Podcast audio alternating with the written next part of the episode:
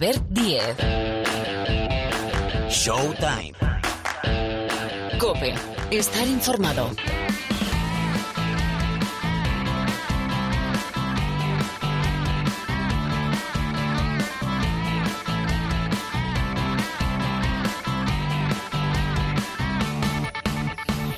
Hola, ¿qué tal? ¿Cómo estáis? Bienvenidos, bienvenidas una semana más aquí al Rincón del Baloncesto de la cadena Cope. Escucha, escucha, escucha esto que suena.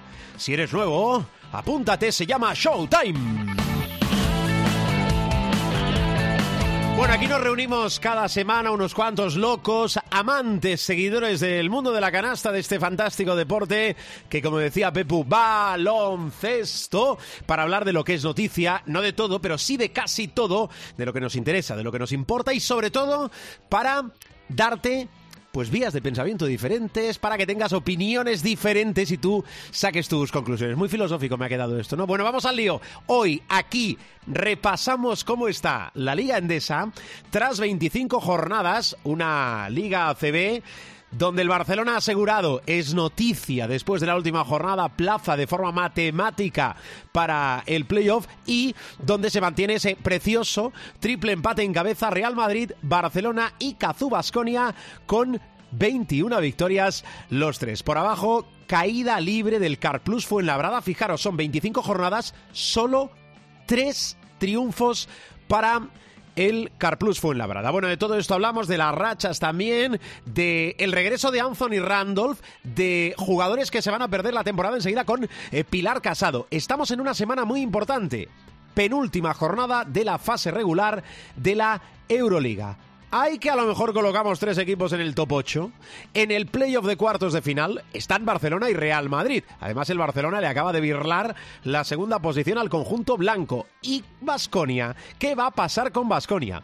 Partidos de los españoles esta jornada. Atención, Semana Santa, ¿eh? Semana de pasión, con lo cual el jueves día 6, Real Madrid, Bayern, Cazú Basconia, Belvillerban y Valencia Basket, que no tiene opciones, contra la Virtus de Escariolo. Se va al viernes el Armani Milán Barcelona. Hay que hablar también de, bueno, básicamente felicitar al Casa de Monzaragoza por la organización de la Copa de la Reina y sobre todo, porque esta edición de 2023 pasa a la historia.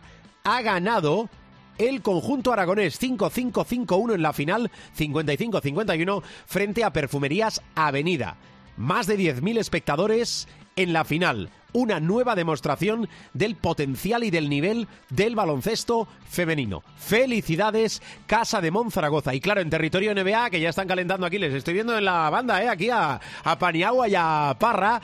Hay que hablar de la recta final en la NBA. Con Parra repasamos cómo están las eh, dos conferencias. Connecticut, por cierto, se ha llevado la final universitaria son noticia los Knicks. Están pasando muchas cosas en la NBA. Lo peinamos todo, casi todo. Ah, y Pau Gasol. Hall of Fame, que era un secreto a voces. Ceremonia el próximo mes de agosto. Ah, y en la parte final. El supermanager con José Luis Gil. Todo esto y más con Jorge Martínez. Y Mar Pairés, ahí está, sonido Martínez, sonido Pairés, Albert Diez al micrófono, esto es Showtime.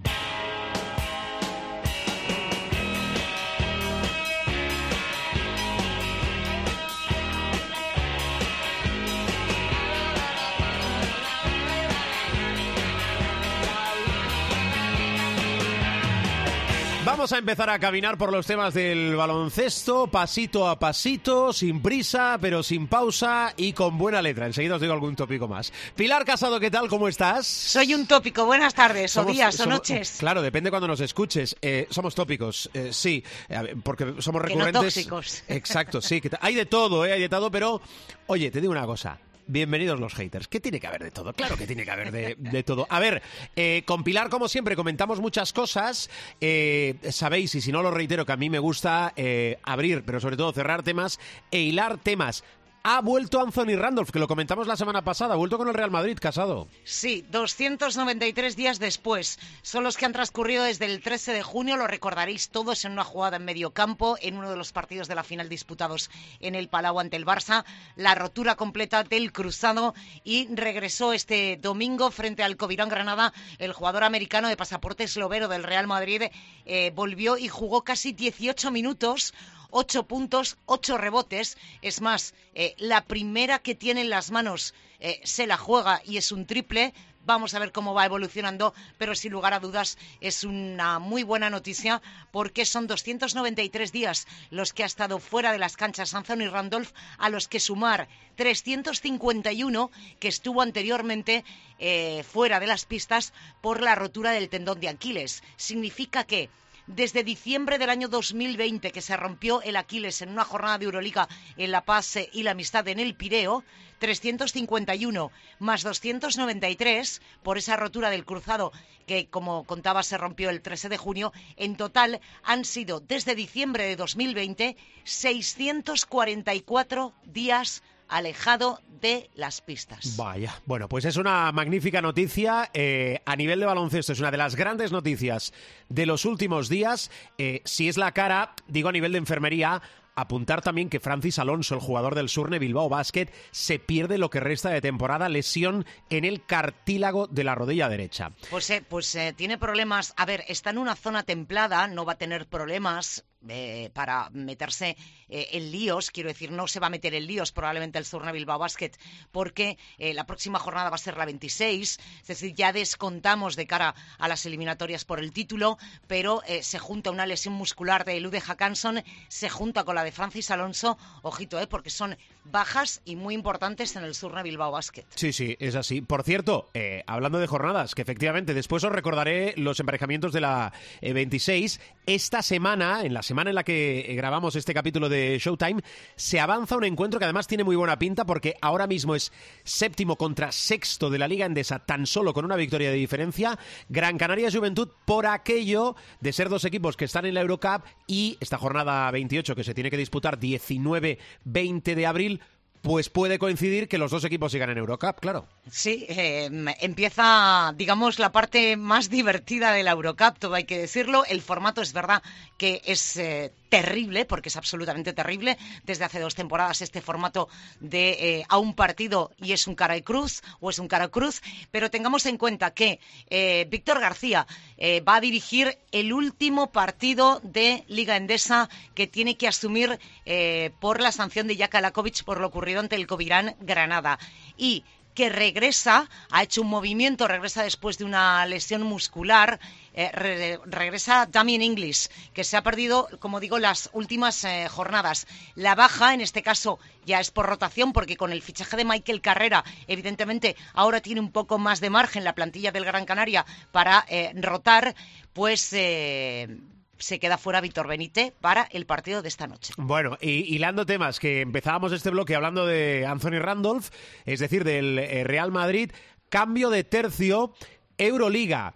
La cosa está que arde, eh, quedan eh, dos jornadas. Recuerdo que ahora mismo Olympiacos, Barcelona, Real Madrid y Mónaco están clasificados matemáticamente para el playoff, pero son posiciones estas cuatro primeras, que ahora es primero Olympiacos, segundo Barça, tercero Real Madrid y cuarto Mónaco, que pueden cambiar. Vamos a ver si metemos al Vasconia. La diferencia respecto a los nuestros es que después de la derrota en la pista del Partizan y la victoria del Barcelona, eh, hay un cambio de posición. Segundo Barça, tercero Real Madrid ahora mismo. ¿Casado? Sí, porque hay que tener en cuenta una cosa. Eh, primero, Olympiacos tiene una victoria más, tiene ya 23 en 32 jornadas. Barça y Real Madrid tienen 22 cada uno y 10 derrotas.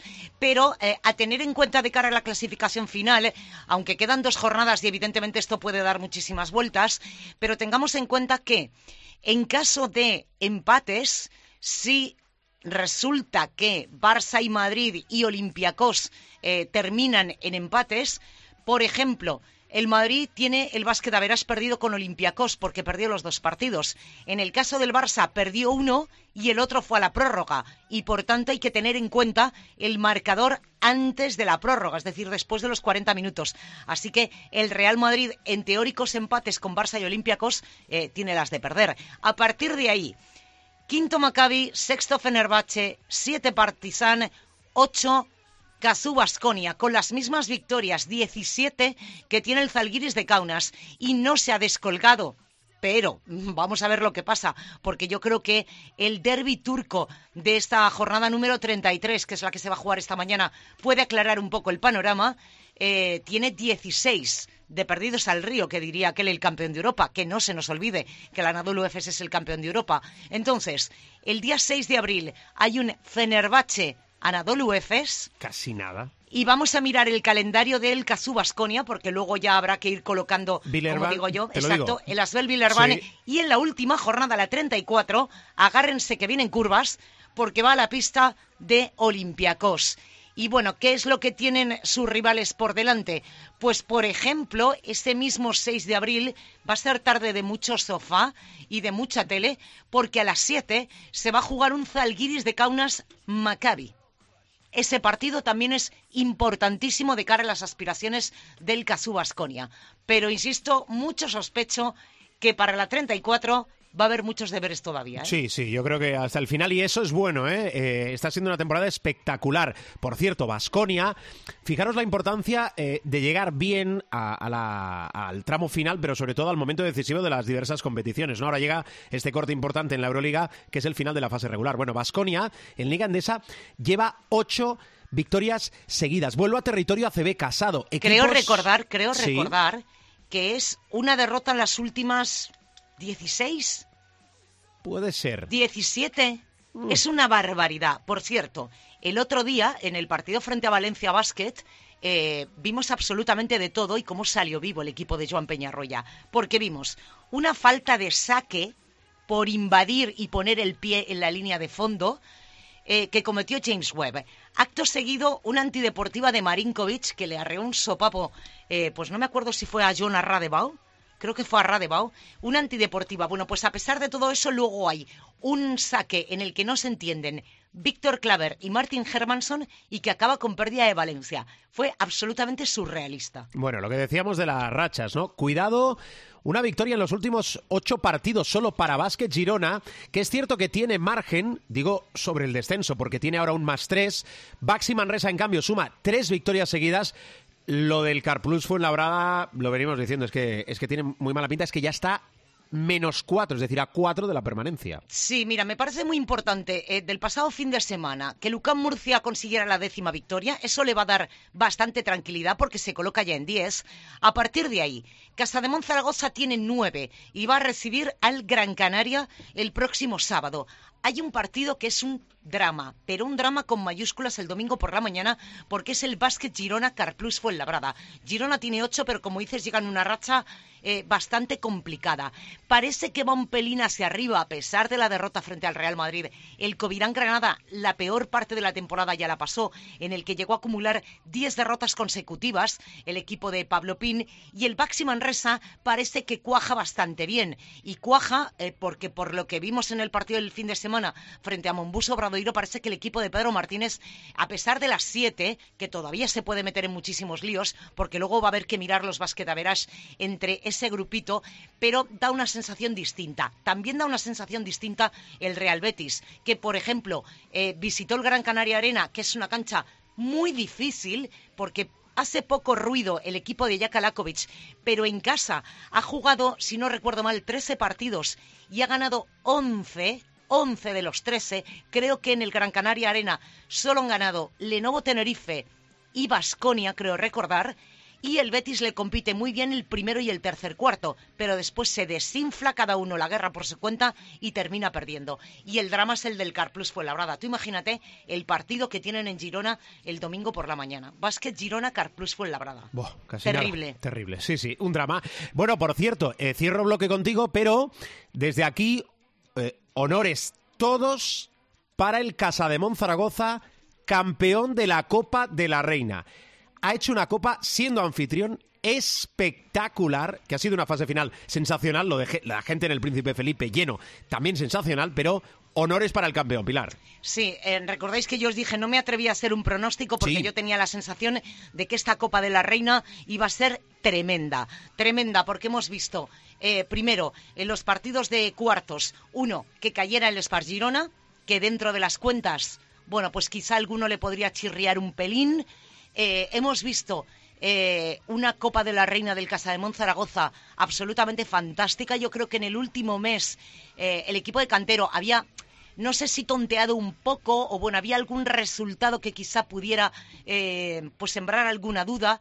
Eh, hemos visto una Copa de la Reina con un récord en el Príncipe Felipe, con un pabellón lleno a reventar, lo cual me parece una grandísima noticia. Y hemos visto a un Casademón Zaragoza jugar una final de la Copa de la Reina y ganar un título ante un Perfumerías Avenida, que es verdad que no está pasando probablemente una de las temporadas más complicadas de, la última década, ¿no? Eh, le pasó en la semifinal final y le volvió a pasar en la final. Hay un punto de inflexión en esa final de la Copa de la Reina que es una expulsión, una descalificante de Vega Jimeno, de la capitana del Casa de Zaragoza. ¿Por qué? Porque había sumado un antideportivo en la primera parte y le pitan una técnica por flopping en la segunda. Y es más, Vega se va al banquillo y eh, no se dan cuenta en un principio y se lo tiene que explicar el árbitro que no se puede quedar, que se tiene que ir al vestuario, porque es el reglamento técnica más antideportiva a la calle. Los lagrimones de Vega Jimeno, eh, sintiéndose responsable de que deja las suyas en un punto además del partido complicado porque era cuando Avenida empezaba a coger ciertas ventajas, seis, siete puntos, hay un punto de inflexión. Hasta tal eh, revulsivo es esa, esa descalificante de Vega Jimeno para el equipo que deja tarda en anotar en Avenida, creo que son como seis o siete minutos los primeros puntos en el último cuarto. Es tremendo, pero es verdad que eh, tiene opciones hasta el último instante. Así que en un proyecto que tiene tan solo tres años de vida, este Casa de Monzaragoza, pues ya ha ganado esa primera Copa de la Reina. Bueno, pues felicidades Zaragoza y felicidades al Casa de Monzaragoza. Por cierto, eh, como es un histórico y también come aparte, Relevo en el banquillo del Movistar Estudiantes, ¿no? Javi Rodríguez a la calle y toma los mandos Alberto Lorenzo. Lleva un mes el Movistar Estudiantes desde la Copa Princesa, que es eh, terrible. Pero terrible ya no solo a nivel de resultados, sino terrible a nivel de juego. Yo creo que el esperpento de eh, el duelo frente al Moraván Candorra este pasado fin de semana. Derrotas, por ejemplo, la de la Almansa en casa, la de Oviedo, Em, es una sensación de nave eh, sin frenos y cuesta abajo y le ha costado el puesto. De momento, Alberto Lorenzo, que es, eh, un hombre que trabaja también mucho en las selecciones, en las ventanas, se hace cargo del equipo porque eh, tiene partido en casa este miércoles, día 5 de abril. Veremos a ver si lo de Alberto Lorenzo es de aquí a lo que resta de temporada o a ver quién se hace cargo del banquillo del Movistar Estudiantes. Pero de momento Javi Rodríguez se acabó. Explicado está, un histórico de nuestro baloncesto ahora en la segunda categoría nacional en la Liga Leporo. Casado, eh, disfruta lo que puedas de la Semana Santa. Yo sí, a Torrijas. Bueno, no está mal, oye, no está mal. A Torrijas, a jornadas de Euroliga, jornadas de Ligandesa. Mm, qué buenas son las Torrijas, madre mía. Adiós, Pilar. Adiós, Diez.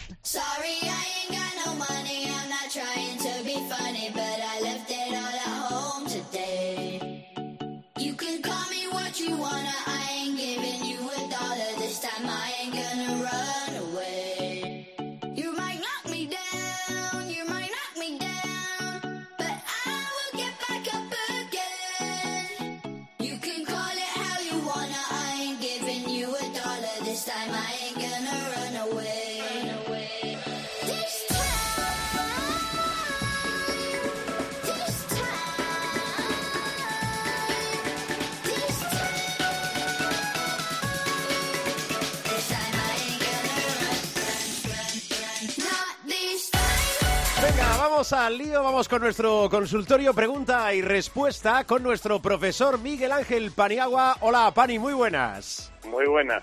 Bienvenido a Showtime. Bueno, quiero arrancar hablando de la Euroliga, que quedan dos jornadas para que acabe, bueno, acabe una fase regular súper emocionante, la más igualada sin duda, viendo la clasificación jornada a jornada y a tenor de los resultados que se han ido produciendo, la más igualada de las últimas temporadas, con lo cual eso es muy bueno porque eh, ya sabemos que los hay haters de todo, ¿verdad? en la vida. Eh, sí, hombre, bienvenidos también los haters, no hay, no hay ningún problema. Pero bueno, es que al final es lo mismo, jornada a jornada, los de arriba siempre. Pues no, este año está siendo diferente. Pero la primera pregunta que te quiero hacer con estas dos jornadas por delante es que a ver si en el top 8 y entre los ocho mejores que van a disputar el playoff metemos a tres españoles, ¿eh? yo creo que sí. Dos ya están seguros y además seguros como cabeza de serie y muy merecidamente en una Euroliga que, como tú dices, ha sido igualadísima y donde ha habido que picar piedra eh, día tras día y jornada tras jornada, ¿no? Entonces, eh, nos congratulamos mucho de que Barcelona y Real Madrid estén ahí, además asegurándose la cabeza de serie en los playoffs, que vamos a ver si, si es tan importante como suele ser. Eh, la estadística y el ratio matemático dice que sí, pero en una Euroliga tan igualada nunca se sabe, ¿no? Igual hay sorpresas ah, mayúsculas y, y luego, hombre, el Vasconia está ahí uh, en la raya con, con el Zalgiris y con el Efes, pero independientemente de eso, independientemente de que sea uno de los nuestros, eh, un equipo de los nuestros y tal, yo creo que por cómo juega y por lo que está haciendo el equipo, eh, el staff técnico de, de Joan Peñarroya, los jugadores, la vistosidad con la que juegan, es verdad que ha sido un pelín irregular en la en la Euroliga, pero juegan bonito. Es decir, yo creo que eh, se merecerían estar uh, entre los ocho mejores. Y esto te lo diría si el Vasconia fuera uno de los nuestros, que lo es, o si fuera un equipo lituano. Es decir, eh, hay equipos que se merecen estar y que se merecen el premio de alargar la temporada y yo creo que por méritos propios el Vasconia merecería estar. Que esté o no, pues probablemente va a, va a depender de un partido arriba, un partido abajo, pero yo apuesto porque sí, pero eh, tanto con el corazón como con la cabeza, pero es que además creo que se lo merece. No tiene mal calendario, porque mm, Asbel Villerban eh, está desahuciado porque es colista de la Euroliga y Olympiacos para cerrar temporada regular puede ser que ya sea primero matemáticamente, con lo cual eh, no tiene mal calendario. Lo que pasa es que aquí, claro, hay que ver esos dobles o triples empates, cómo le pueden, ¿verdad, profe? Beneficiar o perjudicar a Vasconia, claro. Esa es la idea, ¿no? Que se puede dar. Yo también he calculado eso, una victoria, una derrota, eso le pone 18, 16, pero claro, depende mucho de si el Fenerbahce, por ejemplo, también hace 18, 16, o el Partizan, o si sube el Anadolu con 18, 16, o si el Zalgiris, es que se pueden dar muchas combinaciones. Lo que sí sabemos, afortunadamente, es que independientemente del orden, los cuatro primeros cabezas de serie ya están. Mérito, supongo que convendrás conmigo, mérito estratosférico del Mónaco y mucho mérito también de Olympiacos con un Barzokas, el entrenador que ha, ha sido para mí el, el entrenador que más nos ha iluminado en esta temporada. Por lo tanto, yo creo que eh, pase lo que pase, nos aprestamos a vivir unos playoffs también muy interesantes y en donde más que nunca yo creo que no es descartable eh, no ya las sorpresas, sino sorpresas mayúsculas, es decir, tal como están ahora mismo los playoffs, si acabaran hoy, como se suele hacer en la, en la NBA, yo creo que nadie tiene garantías, es decir, ni el Mónaco que jugaría con el Maccabi en esta hipótesis que estoy planteando, ni el Madrid con el Fenerbahce, ni el Barça con el Partizan incluso, ni el Olympiacos con el Vasconia, tendrían la garantía, de, a mi juicio, de, de, de ganar. Obviamente serían favoritos, pero mm, no nos sorprendería nada que, yo que sé, que el, el Barcelona perdiera un partido en Barcelona y fuera Belgrado a ese infierno, que es el, el, el, Palacio Mozart este, a jugar con el Partizan y, hubiera un 3-1. El Real Madrid con el Fenerbahce igual. O sea, yo creo que va a ser, van a ser unos playoffs muy proclives a la sorpresa y yo creo que eso eh, redondea mucho más la, la belleza de esta de esta temporada de la Euroliga que como hemos dicho desde el principio está siendo una temporada magnífica y supongo que los aficionados estarán uh, muy, gratificados de ver esto. No es normal que el líder esté a estas alturas con nueve victorias, se pueda poner con diez a lo mejor, diez derrotas, eh, eso es muy atípico y eso da una idea de lo igual que ha estado la competición.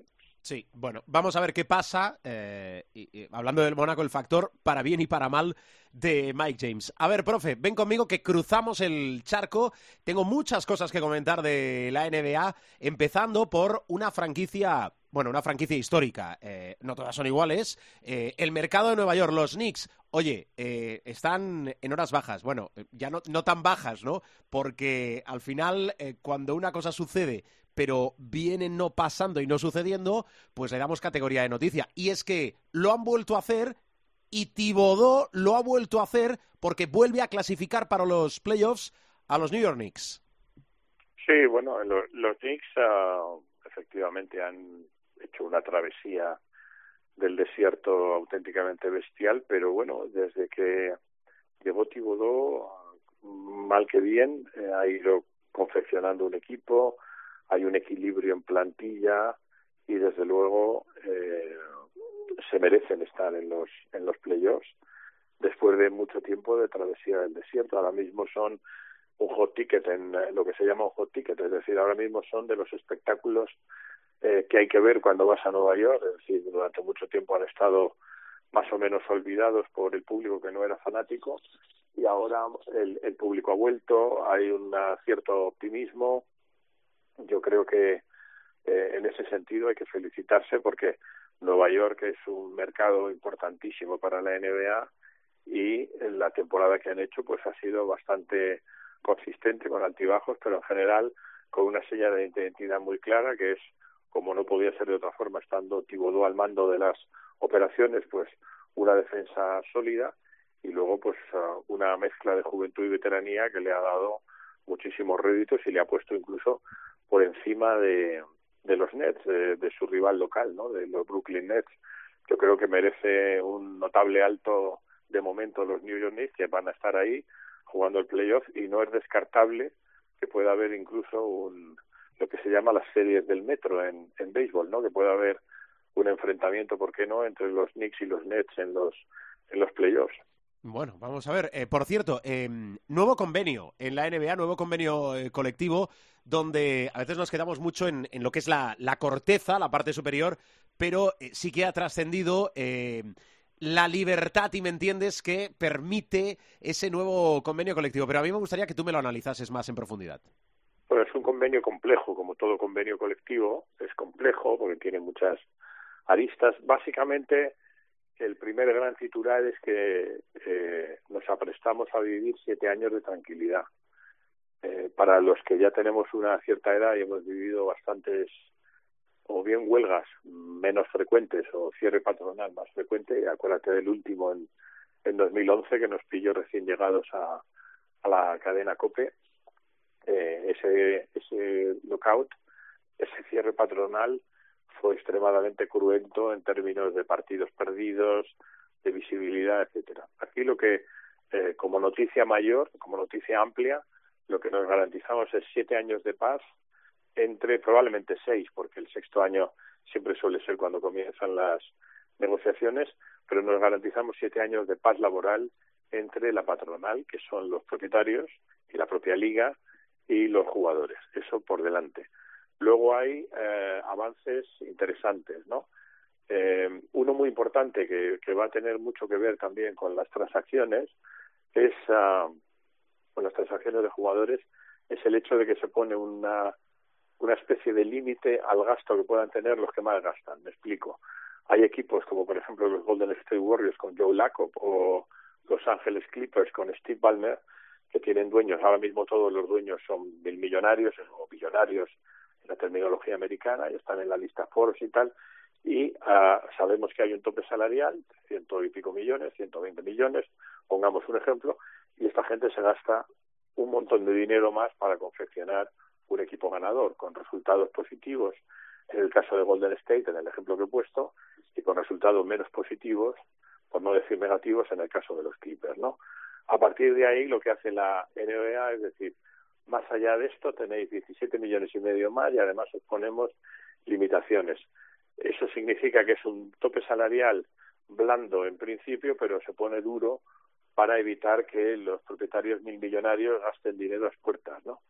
Eh, lo cual desequilibraría bastante el mercado en favor de los equipos que tienen un mercado muy amplio como puede ser Nueva York, Los Ángeles, Miami, etcétera, Chicago, etcétera, ¿no? Luego hay otra, otra vertiente muy importante en este convenio colectivo que todavía está por dibujar y que el dibujo hasta ahora está un poco eh, desdibujado, por así decirlo, que es el torneo intratemporada, que copia exactamente el, el formato Copa Italia o Copa del Rey por, por a, a nuestro formato más cercano, ¿no? Que sería un torneo dentro de temporada que todavía están dibujando, en donde una serie de partidos estarían seleccionados como partidos clasificatorios para esta para este torneo intratemporada eh, y en un formato muy parecido eh, se va a hacer en, en modalidad final a ocho muy parecido a lo que entendemos nosotros que es la Copa del Rey o la Copa de Italia o las distintas copas que hay en, en Europa no eh, este es un avance muy importante. Eh, Adam Silver que estuvo mucho tiempo eh, en la división internacional de la NBA bajo el mando cuando la NBA mandaba a David Stern eh, ha sido siempre un enamorado de este torneo y si recuerdas y lo recordarán los oyentes llevamos años eh, diciendo que la idea de este torneo estaba estaba ahí no y por fin se va a hacer eh, realidad. Hay luego otros uh, puntos también en el convenio colectivo. Hay uno también muy significativo que no quiero olvidarme que es que se mantiene la edad mínima de entrada en 19 años es decir, los jugadores que salgan de la universidad o del instituto, perdón, del instituto, eh, tendrán que estar al menos un año fuera de la liga antes de poder entrar, eh, lo cual mantiene el statu quo, es decir, ya esto ya existía, hubo conversaciones para quitarlo, eh, pero los jugadores veteranos, que son los más habituales, que son los, que, los más numerosos, ¿no? En el comité de empresa, por así decirlo, de los jugadores, eh, han defendido su posición y no quieren que entren jugadores muy jóvenes, como pasó con Kobe Bryant, con Kevin Garnett o con el propio LeBron James. ¿no? Esto a mí me resulta chocante porque está a tiro de una demanda judicial de un prospecto de 17 años que quiera romper esta barrera. Es decir, en la NBA me dicen, y con razón, somos un club privado de 30 equipos de momento, nosotros ponemos las reglas y aquí decimos que el que entre en este club tiene que tener 19 años mínimo. Vale, está bien. Yo contesto, está muy bien, sois un club privado, etcétera, pero eh, esa, esa regla que establecéis en vuestra fraternidad contraviene las leyes federales laborales en Estados Unidos, donde se permite trabajar ya con 14 años con un, un número limitado de horas. Por tanto, este punto para mí es el posible que va a tener más controversia en el momento que aparezca un, para entendernos, un Wemaniama de 17 años americano que quiera romper esa historia. Por lo demás, el convenio está bien y, sobre todo, volviendo al titular del principio, nos garantiza siete años de paz y de estabilidad en donde podemos dar muchas noticias que daremos, pero lo que tenemos garantizado es que no vamos a dar noticias ni de huelga ni de cierre patronal. Sí, que, de eso venimos ya hace unos cuantos años y lo tenemos olvidado. Paz y tranquilidad, que diría el clásico. Bueno, lo de Pau Gasol y el eh, Hall of Fame era un secreto a voces. Lo que pasa es que ahora le ponemos fecha, que es el próximo, ceremonia, el próximo 12 de agosto en Connecticut, que, que todo es importante ¿eh? y yo creo que cuando uno recibe y además galardones eh, de esta altura, porque no todos son iguales, pero para mí, para mí sin comparar, profe, tiene más mérito que te retire la camiseta una franquicia como Los Ángeles Lakers. Sí, sí, hombre, el Hall of Fame está muy bien, eh, significa llegar al Olimpo del baloncesto, pero la retirada de camiseta en los Lakers, además, eh, teniendo, hay que tener en cuenta eh, que el nombre de Gasol al lado de quien aparece en esas camisetas, ¿no? De, de auténticas estrellas legendarias eh, en la NBA, ¿no? Of Fame tiene un componente muy emotivo. Es raro el, el jugador o el entrenador o el colaborador al, mundo del baloncesto que al que no se le saltan las lágrimas o no se emociona eh, cuando tiene que dar el speech, es decir, cuando tiene que dar el discurso. Yo recuerdo unos lagrimones que parecían botellas de Michael Jordan, por ejemplo, que no es precisamente un jugador al que tenemos etiquetado como un jugador sentimental, ¿no? Sino que era justo lo contrario como jugador y está muy bien y eso va a ser otro momento para contarlo y vivirlo eh, porque eh, de alguna manera consolida lo que ya sabíamos de Pau Gasol, que es una leyenda, ¿no? Pero no solamente una leyenda nuestra, sino una leyenda universal.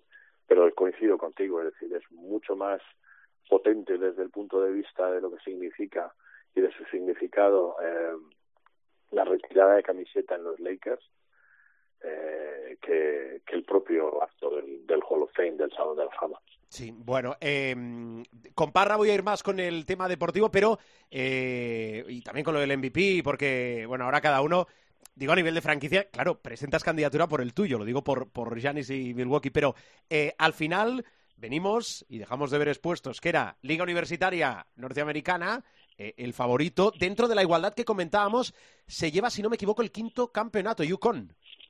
Sí, sí, no, y además eh, para poner esto, esto que ha hecho Yukon con Etiquette en perspectiva, empata a títulos con Duke. Es decir, que estamos esto no es ninguna broma. ¿eh? O sea, está, está UCLA, UCLA, la legendaria UCLA, eh, de John Buden, eh, con 10 títulos, y luego están, como decía que el torero, luego nadie y luego todos los demás. Bueno, pues en ese todos los demás, con te igual a Duke, y Duke es un transatlántico en el baloncesto universitario.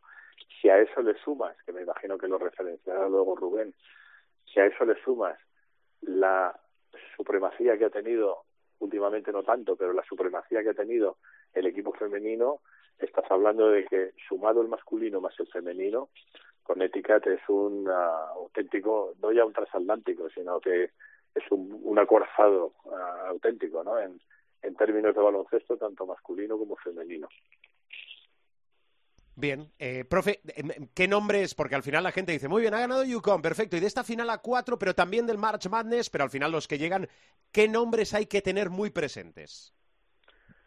Bueno, de los que van a ser, eh, primero de todo, déjame decirte que, el, dominio de Connecticut, es decir, hemos fallado todos, todos, eh, en los pronósticos, era auténticamente imposible acertarlo todo, ¿no? Y de hecho nadie lo ha acertado pero dentro de, lo que hemos visto, eh, la marcha de Connecticut ha sido espectacular. Es decir, eh, una cosa que no quiero que se me olvide es que han ganado todos los partidos por 10 eh, o más puntos a lo largo del torneo, digo, ¿no? Entonces, aquí hay, en, en, en, Connecticut, hay jugadores muy interesantes. Uno que va a ser drafteado, por supuesto, es Jordan Hawkins. Para mí, el mejor jugador del equipo. Hay un tipo que es Donovan Klingan, que con dos metros veinte también es un jugador interesante. Sanogo, o sea, tiene, eh, en realidad tiene muy buen equipo eh, con Eticat y bien dirigido por Dan Harley y se mete en la, en la leyenda, en la época del coach Calhoun, que ya empezaron a ganar, luego, por supuesto, eh, pues lo que hemos dicho antes, ¿no? Para ganar cinco títulos eh, hace falta tener buenos equipos y ese esqueleto de Hawkins, Klingan, Sanogo, etcétera, ha, ha resultado ser un, un, equipo muy potente y no hay más que ver eso que ese dato que doy, ¿no? Que todos los partidos en el torneo, en lo que es el cuadro, los han ganado por 10 o más puntos, cosa que no es nada fácil en un torneo, como sabes, que muchas veces, y San Diego State es una prueba de ello, el finalista se decide en el último segundo con un tiro de tres. O sea, eh, el dominio de Connecticut ha sido importante y quiero que los oyentes pongan en perspectiva esto y que no nos olvidemos del básquet femenino. Si sumamos los títulos del masculino más el femenino, Connecticut es de largo el, el acorazado del baloncesto universitario estadounidense. Perfecto. Profe, eh, que me dejo cosas, pero eh, lo que te digo siempre, ¿qué tienes en la chistera que, que no se debe perder el pueblo? A ver. Kyrie Irving eh, hay jugadores que siempre eh, son noticia, ¿no? Russell Westbrook, Kyrie, Kyrie se quiere ir de los Dallas Mavericks y acaba de llegar, como te dice. Eh, pero bueno, vamos a ver, porque Dallas está en, está en modo autodestrucción, ¿eh? No sé si si esto va a significar, yo creo que sí, ¿eh? que se queda fuera de los playoffs, pero eh, independientemente de Kyrie Irving, que puede ser un jugador más o menos tóxico, el lenguaje corporal de Luka Doncic es preocupante.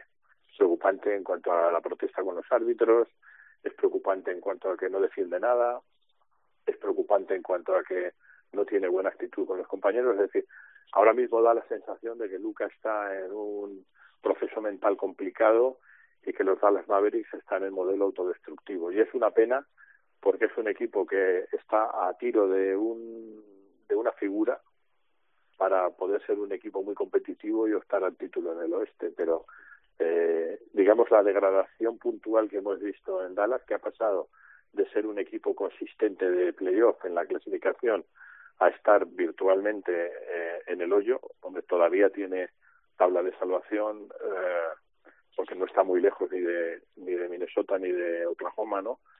Eh, pero, pero es el, el, deterioro, ¿no? La imagen, el lenguaje corporal, eh, particularmente de su líder, de Luka Doncic, por supuesto, jugador estratosférico, como hemos repetido aquí por activa y por pasiva, pero me da mucha mucha pena ver cómo Dallas se hunde. Es decir, eh, independientemente de que pueda en un momento determinado en los partidos que quedan entrar o no, que quedan tres partidos creo, entrar o no en los playoffs, que lo dudo, pero eh, la verdad es que está siendo un, poco de bacle, ¿no? El, contemplar esto y me duele mucho contemplar a un magnífico jugador y extraordinaria persona como es Luka Doncic en ese proceso que su lenguaje corporal nos indica que está, como decimos muchas veces en, eh, utilizando una palabra eh, castellana, eh, está un punto desquiciado, ¿no?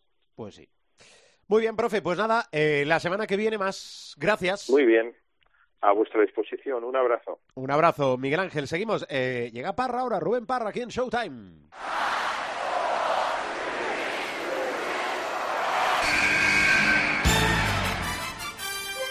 The inbound pass comes into Jordan. Here's Michael at the foul line. A shot on Elo. Good! The Bulls win! They win! They do have a timeout. Decide not to use it. Curry, way downtown. It. Curry, way downtown. Bang! Bueno, a ver, que es que muchos lo preguntáis, es por una cuestión de protección de datos que no podemos explicar ni colgar imágenes de cómo son las madrugadas de Rubén Parra. Eh, si, no autoriza él. Hola Parra, ¿cómo estás? Pues ahí estamos. ¿Bien o no? Sí. Oye, qué lozano, qué fresco te noto, ¿no? Qué bueno. a ver, ¿por dónde quieres arrancar? Venga, em, te dejo estilo libre. Incluso te permitimos una pincelada del otro baloncesto para ti, que es el baloncesto europeo y la Euroliga. A ver, yo básicamente de lo, de, lo que ha dicho el profe del convenio, que es todo, pues sí, lo de la copa de, Silver que llevaba con la pedrada a tiempo y lo saca adelante. Eh, lo de los, cambios que hay, sobre todo a nivel contractual, que les, les da un par de cositas a los jugadores para quitarles eh, muchas, desde mi punto de vista. Sobre todo me llama mucho la atención lo de que los equipos que sobrepasan el impuesto de lujo con más de 17 millones no puedan eh, hacer buyouts, o sea, fichar jugadores de buyout en febrero que somos para gente, por ejemplo, del palo Westbrook y tal, que se van de contrato a mitad de temporada y buscan un contender, pues ya no van a poder hacerlo si el contender está por encima de, tal. Me parece curioso lo de que hayan quitado los dos Supermax eh, por franquicia, los dos contratos supermáximos, que por ejemplo a Cleveland le viene fenómeno, eh, porque tienen a, Mitchell, eh, a Garland y ahora van a poder meter a Ivan Mobley también en ese, en ese pack. le pasa a más equipos también, pero bueno, el, el más el que está más en boga es este, es el de Cleveland, porque es el, el que va a pasar antes.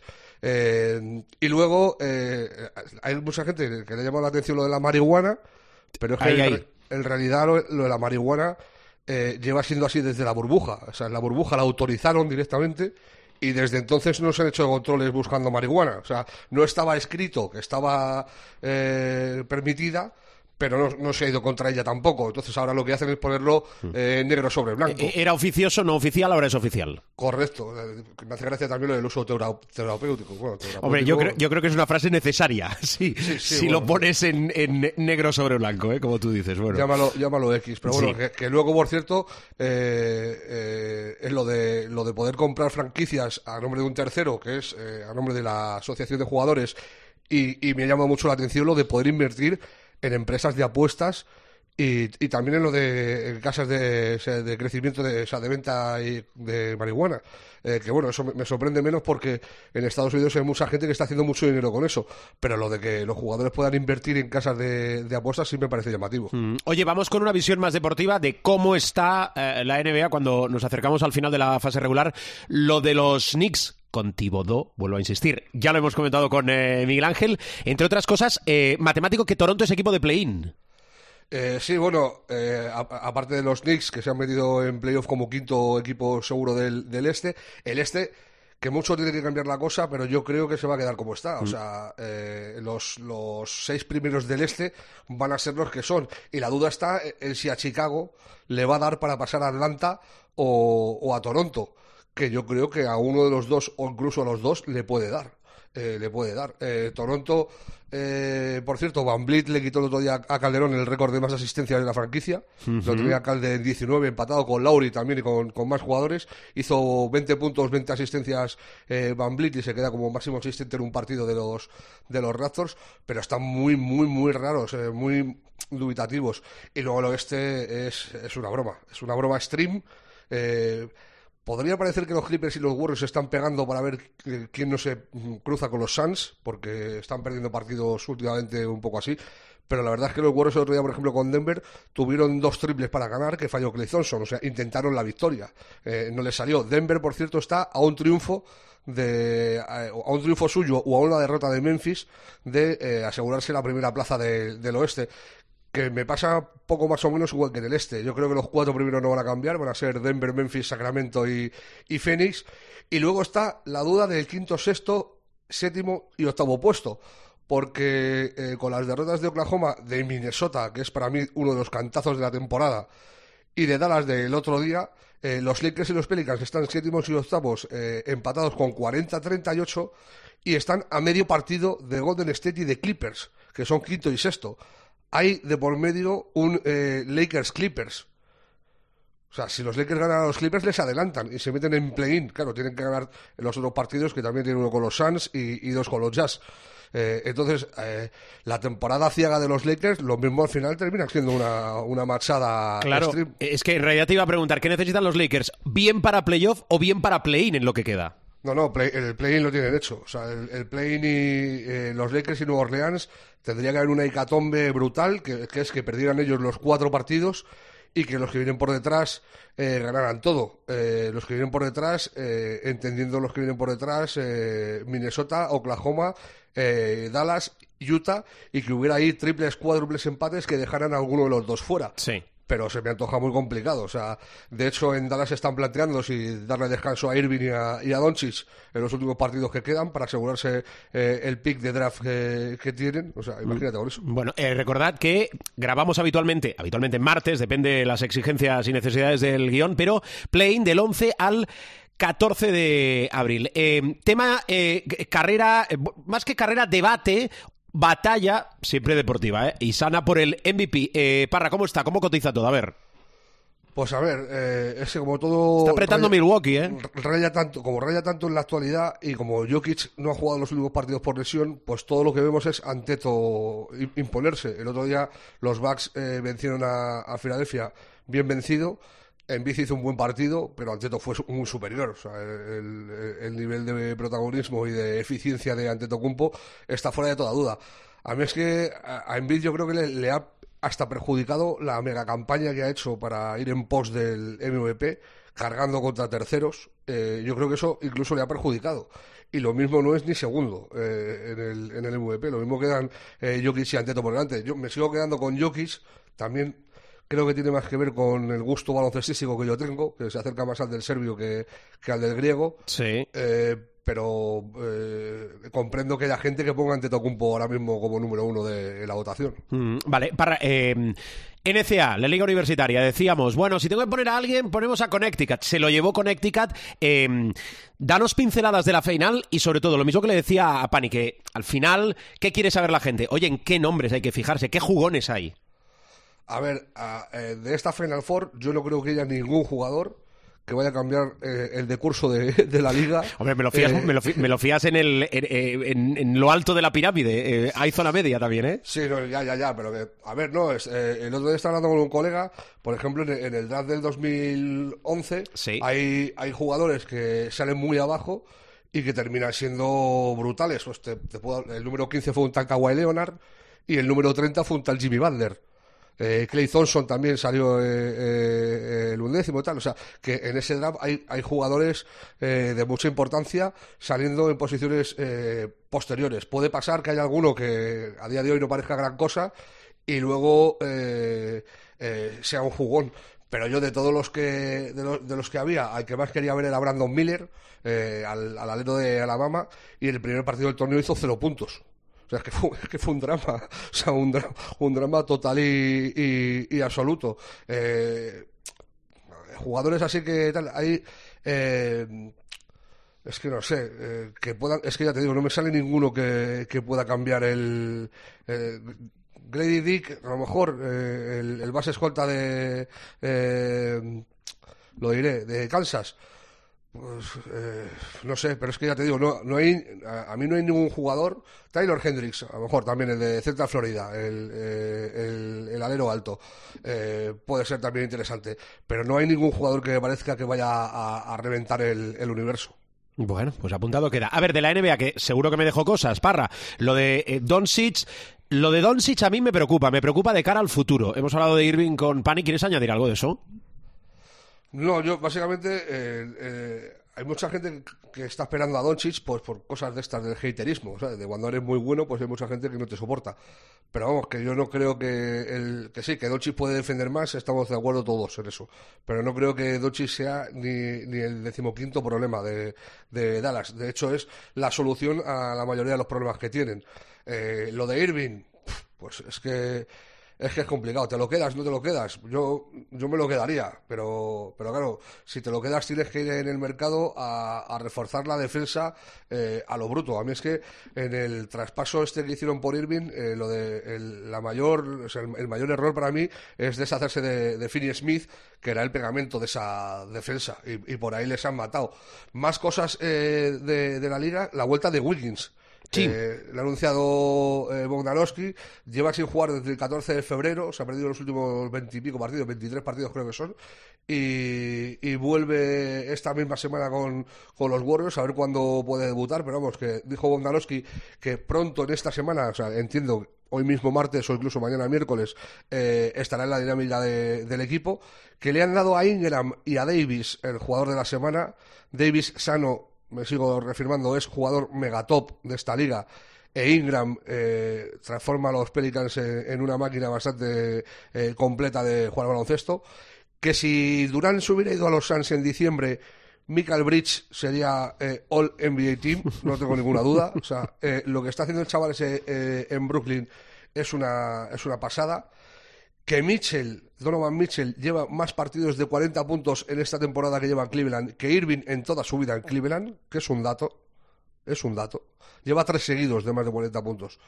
Eh, y que Markkanen se ha convertido en el primer jugador en hacer 100 mates y 200 triples en un mismo curso que también eh, no deja de ser llamativo y deja las claras eh, el, subidón que ha, que ha pegado el, el, finlandés esta temporada después de, del gran eh, europeo que hizo con, con su selección. Mm, y si quieren ver y les mola finales apretados, vayan a ver a jugar a Utah, que leía una estadística que pues creo que han de, hay 11, son 11 partidos que se han decidido por un punto, vaya, con lo cual... Sí, sí, es el que más de toda la liga, con diferencia. Muy bien. Parra, partidos en curso esta semana. Eh, lo que te he dicho, eh, no, los he mirado porque es, lo de lo que te dije el otro día, que son ya todos son importantes. Los, los Lakers tienen un doble enfrentamiento con Utah, que Utah tiene remotas posibilidades, pero tiene. Eh, juegan el primer partido que tienen los Lakers es contra ellos y el último también. Entre medias se enfrentan a, a los Suns. luego hay un Celtics Filadelfia que yo creo que ya va a decidir poco, porque como te decía antes, creo que se van a quedar como está. Milwaukee primero, Celtics segundo, Filadelfia tercero, Cleveland cuarto y New York Knicks quinto. Creo que no va, no va a variar la cosa. Y luego hay partidos que también afectan a la zona del, del play-in del oeste. Por ejemplo, los, los Thunder tienen que enfrentarse a los Warriors.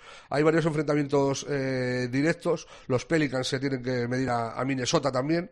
Y, hay que estar, es que esta semana hay que estar pendiente de todo, porque en una noche te van a variar eh, posiciones sí o sí por, por un resultado. Incluso cuando haya equipos que no jueguen, van a ver que suben o bajan en función de victorias o derrotas de, sus adversarios. Bueno, oye, em, de la Euroliga quedan dos jornadas.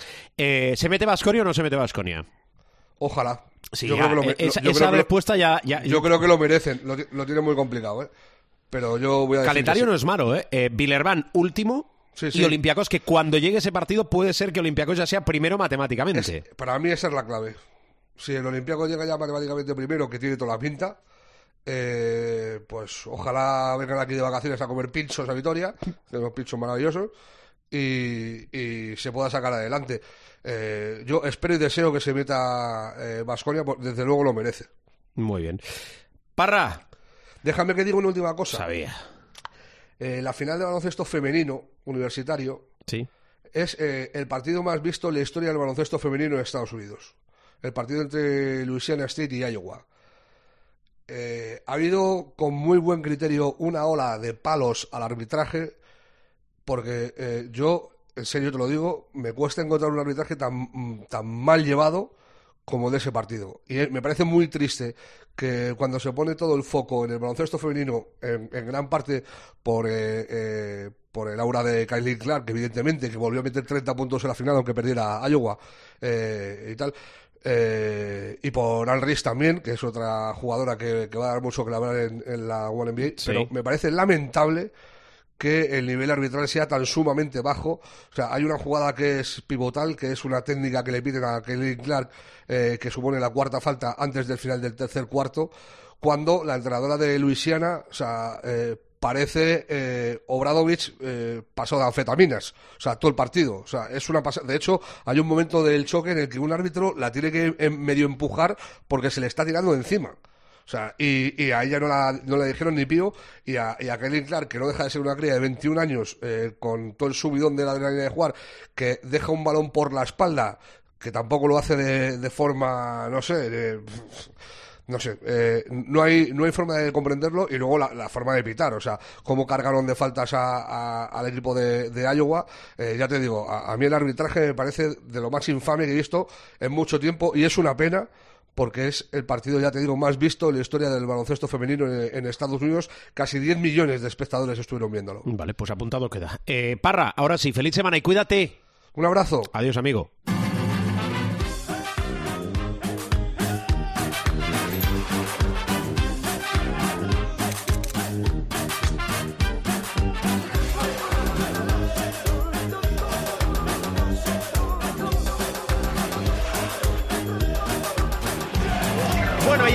El Supermanager ya en la recta final del programa. Jornada 25, la que hemos dejado atrás en la Liga Endesa. ¿Cuál? José Luis Gil, muy buenas. Muy buenas. Hace semanas que no recuerdo que esta sección eh, no tiene por qué compartir. Es más, muchas veces está opuesta o enfrentada a las opiniones que vierten los colaboradores de este programa y principalmente su director. ¿Te has dado cuenta que decir esta sección es como un ente será? Bueno, es esta sección, que es mi sección, que habla de un equipo que cuando te, conviene es nuestro eh, equipo arquitectura, y cuando no te conviene es mi la equipo. La arquitectura esta del lenguaje tú no compartes. Hombre, la arquitectura del lenguaje. Puntuación. ¿Cuántos años llevamos viviendo en la arquitectura del lenguaje? Vamos al grano. 171 con 2. Hombre, Gil, felicidades. Gracias. Cuando, cuando no, cuando no hay interferencias, cuando no hay consejos gratuitos, cuando no hay injerencias. Esa es la palabra. En el equipo, pues. Eh, el equipo muy bien, muy bien. Acostumbra. ¿Quién te ha hecho los cambios? Yo. Ah. En esta vida, querido, no solo con eso. Es mejor equivocarte. Equivocarse uno solo. que, eh, no que te equivoquen los conozco, demás. conozco a Gil. repetitivo. Bueno. Equivóquense Oye, muy bien. solos. 171 con dos. A ver, eh, antes de las clasificaciones de cómo. Eh, Gil, el equipo, a ver, el equipo. El equipo, pues mira. un hombre que se nos quedó corto, Nicola Provítola en Tenerife. Eh, Tomás Bellas en el base, porque ya vamos un poquito caninos otra vez de dinero, para tener en el perímetro a Cameron Taylor, a Janan Musa, a López Arostegui y a Nico Brusino y tener en la pintura a Tavares, Costello, Shermadini y Tyson Penn. Buen, buen equipo, buen equipo, buen equipo. Bueno, insisto, cuando, cuando se nos deja tranquilos, cuando el entorno no, no intoxica, no, no, no, no se vuelve tóxico, eh, todo es mucho más fácil y fluye de otra manera. Como le ha fluido y de qué manera a Bol 2 de Edu-S11 que con 229,8 ha ganado la jornada de nuestra liga. Sí. Por delante de Olga 75, Unai Kobe, eh, King David 77 y Drazan.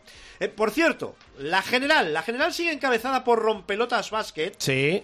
Claro, en una de estas me dio por irme a la general de la general de la general, la general global. Ajá. Y está peleando por la victoria absoluta rompelotas basket de Granks, que ahora mismo es segundo en la general global. ¡Vamos! ¡Vamos! ¡Vamos! Podemos, bien, ¿eh? muy bien. 4.316 con 2 por delante de clásicos ya de la zona de trinque, como son los Macanan, las Dance, ECC Blues y JDT LPZ, que recupera un poco zona de privilegio en perjuicio, entre otros, de Ricky Business, que ha tenido un resbalón esta jornada y se va a la séptima plaza de la general global. Bueno, cuidado que esta semana eh, tenemos partido Oh, avanzado a la vigésima octava jornada. Herbalife Gran Canaria. Juventud de Badalona el martes a las 9 de la noche. Lo digo, aviso para navegantes para eh, esa jornada número 28. Por delante, Avisados vais. sí, tenéis la jornada número 26 próximo fin de semana con cuatro partidos que se van al sábado y cinco que se van al domingo. Hay un eh, Juventud de Badalona eh, Valencia espectacular. Bueno, por no destacar el partido que abre la jornada. Mombus Obradoiro, UCAM de Murcia. A ver, consejos. Todo Gil. esto, en dos palabras, es impresionante. Eh, consejo. Habrá millennials que no sepan de qué va esto. Bueno, pues que busquen impresionante y sabrán por Paires, dónde- ¿tú sí o no? ¿Qué va? Impresionante, sí. Ahí estabas, ¿no? Habías roto el cascarón ya. Bien. Ostras, se nos está haciendo mayor Sí, sí, se nota, se nota. Mira, fíjate la foto que colgamos cuando llegó y lo que ha aprendido en todos estos años. Y el pelo que se lo ha cortado por Sí. el camino. Bueno, por no decir las costumbres. Eh, eh, ah, ah, ah. Sí, que venga, que te estás perdiendo, vamos. que ibas a decir Deja al técnico en paz, por favor, habla. cosa. Al técnico- Dirígete a la audiencia. Dejo al técnico en paz. Eh, toquen poquitas cosas, eh, toquen poquitas cosas. Confíen ustedes, confíen ustedes en Kotsar, en Ethan Hub, en los clásicos. Bueno, confíen ustedes en eh, Trivigil Nason de Zaragoza, no sé, es una pedrada que tengo esta semana. Sí. Tyson Pérez, mira, lleva 1, 2, 3, 4, 5, 6, 7, 8, 9 jornadas consecutivas valorando 15 o más. Yo creo que es la opción clarísima ya que hay que tener sí o sí en el, en el equipo.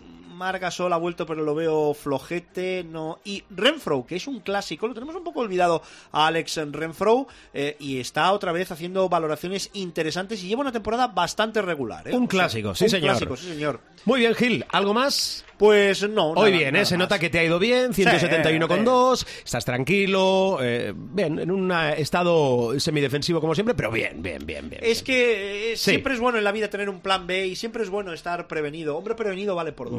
Bueno. ¿tienes ganas que Pablo Lasso vuelva a entrenar o no? Sí. Claro, Pues, ¿Por qué no? no, pregunto. ¿Por qué no? Muy bien. Ah, vale, Pregunta vale. sí que dejo en el aire. Gracias, Gil, ¿eh? A vosotros. Feliz semana, feliz semana santa. Y para ti también, Pablo. Feliz Cuídate. semana. Para todos y para Pablo. Adiós.